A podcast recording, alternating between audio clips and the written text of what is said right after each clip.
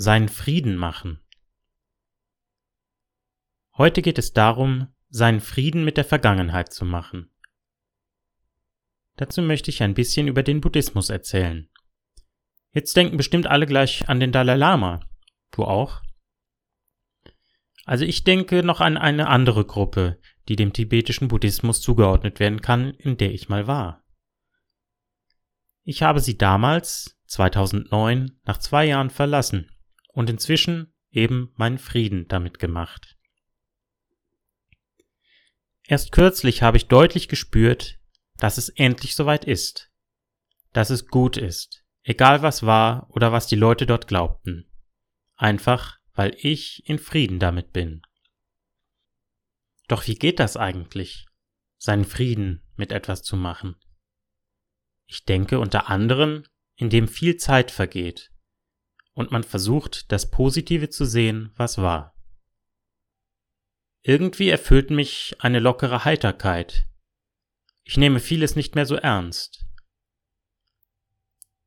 Ich weiß zwar, da sind Unterschiede, wenn ich an die Gruppe denke, aber irgendwie bin ich dennoch fröhlich, bin bei mir, bleibe in Frieden, bleibe in meiner Mitte sprutle aber fröhlich aus mir heraus wie ein Springbrunnen. Und das zur gleichen Zeit. Das klingt seltsam, ist aber so. Ich verweile in Ruhe und Gelassenheit und innerer Freude. Ich weiß nicht, ob du das nachvollziehen kannst. Es ist etwas sehr Schönes, eine große positive Kraft.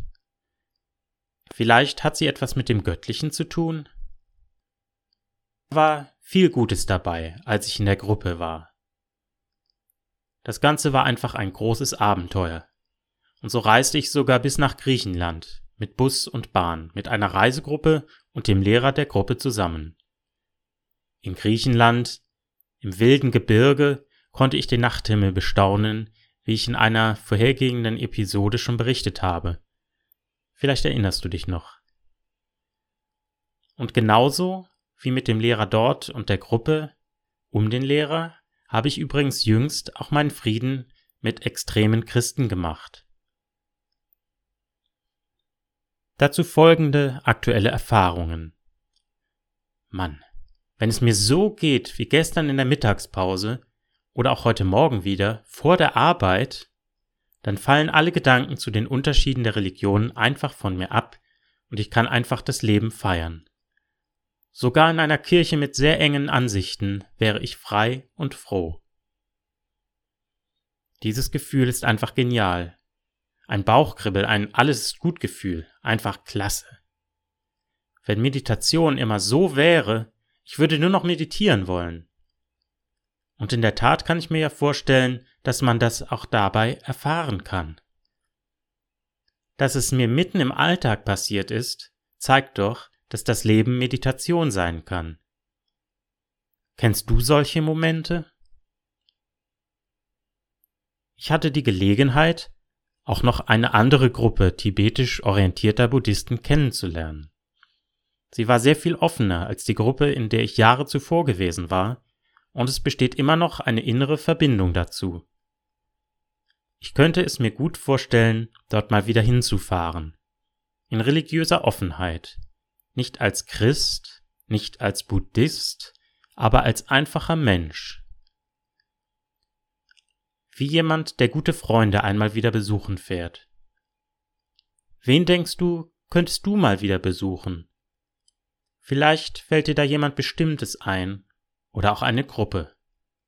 Geh einfach einmal in dich, komm in den Frieden und erlebe das Wunderbare. Versöhne dich und lass fortan dein Licht leuchten. Gerade wenn andere im Glauben eng werden, sei weiterhin weit und offen. Es wird einen Unterschied machen.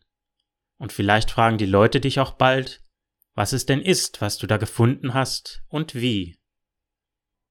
Hier ein Rat von Jesus, den ihr in der Bibel finden könnt. In Matthäus Kapitel 5, Vers 16 heißt es, ich zitiere, Also lasst euer Licht leuchten vor den Leuten, dass sie eure guten Werke sehen und euren Vater im Himmel preisen.